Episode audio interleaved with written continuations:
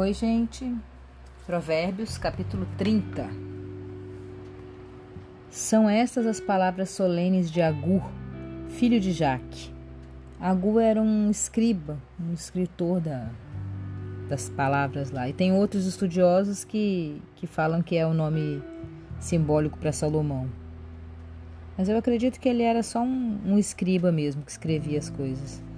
A palavra agu significa aquele que colhe conhecimento dos sábios e transfere para os outros. Por isso que alguns estudiosos acreditam que, que era nome fictício de Salomão. Né?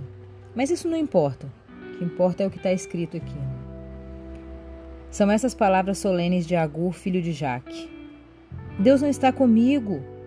Deus não está comigo. Eu estou desamparado.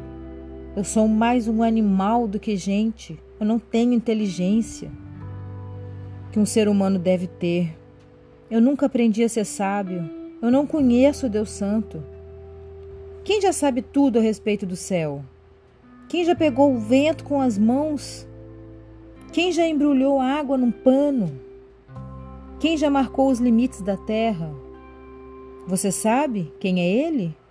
E quem é o filho dele?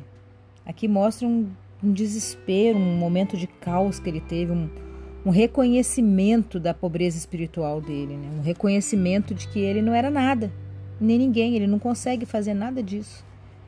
Ele teve um, um momento assim, quem nunca teve, né? Esse momento que a gente se sente impotente, que a gente vê que a gente não consegue fazer o que tem que ser feito, né? Nem consegue entender o que já está sendo feito também. Ele entrou nesse momento de desespero, mas rapidinho ele ele voltou para ele assim. Talvez uma palavra de alguém, um, um podcast desse, uma, um vídeo, um momento, uma situação na sua vida faz você voltar. Porque às vezes a gente está tão naquela tribulação ali, pensando por que, que eu sou assim? Eu sou uma, uma droga, igual ele falou que eu sou um animal. Eu sou mais animal do que gente, eu não tenho inteligência, eu não entendo Deus, eu não conheço Deus. Quem fez isso, quem fez aquilo, começa a um monte questionamento. Por que, que ele morreu? Por quê? Por que, que o Senhor levou a minha mãe, o meu pai, meu filho, sei lá quem? Por quê? E a gente se revolta com o Senhor e fica naquela agonia. Mas de repente o Senhor, com toda a misericórdia, com toda a graça dele, ele percebe que a gente está reconhecendo a nossa pobreza espiritual, a nossa impotência diante da vida, diante de tudo. E aí ele, ele volta para ele aqui. E nós também voltamos muitas vezes, né, quando a gente está nesse caos aqui.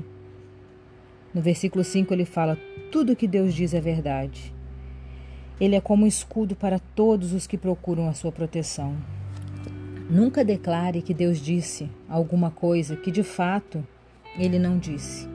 Se você fizer isso, ele o corrigirá e mostrará que você é mentiroso. Aí ele faz uma oração. Eu te peço, ó Deus, que me dês duas coisas antes de eu morrer. Não me deixes mentir e não me deixes ficar nem rico nem pobre. Dá-me somente o alimento que eu preciso para viver. Porque se eu tiver mais do que necessário, eu poderei dizer que não preciso de ti. E se eu ficar pobre demais, eu poderei roubar, e assim envergonharei o teu nome, ó meu Deus. É uma oração muito sincera, assim, que ele está reconhecendo, né, que ele que ele não consegue fazer as coisas sozinho. E aí, diante desse, desses versículos aqui, o Brennan, que é o, o comentarista da Bíblia, ele fala assim, ó: A pobreza de espírito penetra o fingimento humano e nos liberta da ideia infeliz de superioridade espiritual e da necessidade de sermos bem vistos por pessoas importantes. A pobreza de espírito nos torna conscientes da soberania de Deus e de nossa absoluta insuficiência. Simplesmente não podemos nada sozinhos. Todo e qualquer crescimento ou progresso na vida espiritual não pode ser atribuído aos nossos esforços insignificantes. Tudo, tudo é obra da graça. E a palavra graça, para quem não sabe, significa favor imerecido. Você recebe um favor, sendo que você não merece esse favor. Isso é graça. E é isso que Jesus Cristo deu para gente. A graça. Nós não merecíamos a salvação, mas Ele deu a graça de graça. É lindo, né? reconhecer a nossa pobreza de espírito, reconhecer a nossa impotência e reconhecer que a gente não consegue nada sozinho, nós precisamos um dos outros. Por isso, quanto mais a gente espalhar a justiça, a coisa certa, a bondade, o amor, o carinho, o respeito para os outros, mais a gente vai conseguir viver bem. No, versículo 10 ele fala assim: ó, Nunca fale mal de um empregado ao patrão dele, para que você não seja amaldiçoado e nem sofra por isso. Não fale mal do, do empregado para o patrão, deixe que ele se vire para lá, vai cuidar da sua vida. Para ser fofoqueiro. Há pessoas que amaldiçoam o próprio pai e são ingratas com a própria mãe. Conheço gente assim. É horrível. Há pessoas que pensam que são tão puras, mas a sua sujeira ainda não foi lavada. Observe você se você não está com pobreza espiritual aí na sua vida, se achando muito santa, muito pura.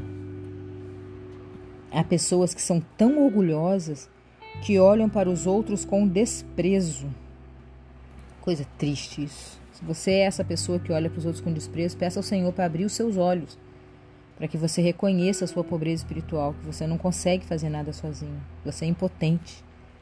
E se você é aquela pessoa que os outros olham com desprezo, peça ao Senhor para te abrir os olhos, para que você possa perceber que você é a coroa da criação, você é a melhor parte de tudo que Deus criou. Você é amada, é amada demais, ele se entregou por você.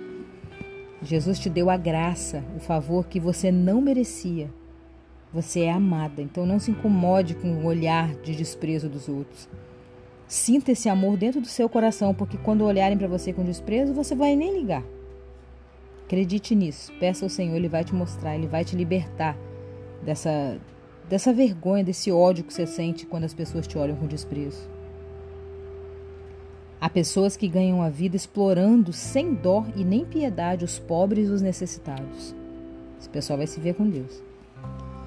A sanguessuga tem duas filhas e as duas se chamam Me dá, me dá. Quem não conhece esses troços, né? Pessoas que só querem te explorar, só querem, só querem te sugar, só querem tudo de você. Toda a sua energia, eles roubam tudo: energia, dinheiro, fé, família, tudo. Me dá, me dá. Corra dessas pessoas, sanguessuga. Perceba e corra.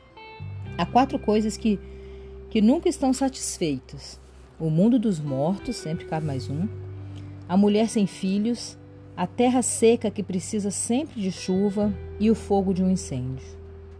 Quem caçoa do seu pai ou despreza sua mãe, quando ela fica velha, será comido pelos urubus ou terá os olhos arrancados pelos corvos, quer dizer, vai sentir dor, vai, vai sofrer. Vai dar ruim para você que despreza e, e fica debochando, caçoando dos seus pais. Tem que honrar seus pais. Por mais defeituosos que eles sejam, nós somos vítimas de outras vítimas. Nós temos que honrar. Há quatro coisas misteriosas que eu não consigo entender: a águia voando no céu, a cobra se arrastando nas pedras, o navio que encontra o seu caminho no mar e o amor entre o homem e uma mulher. Uma esposa infiel age assim.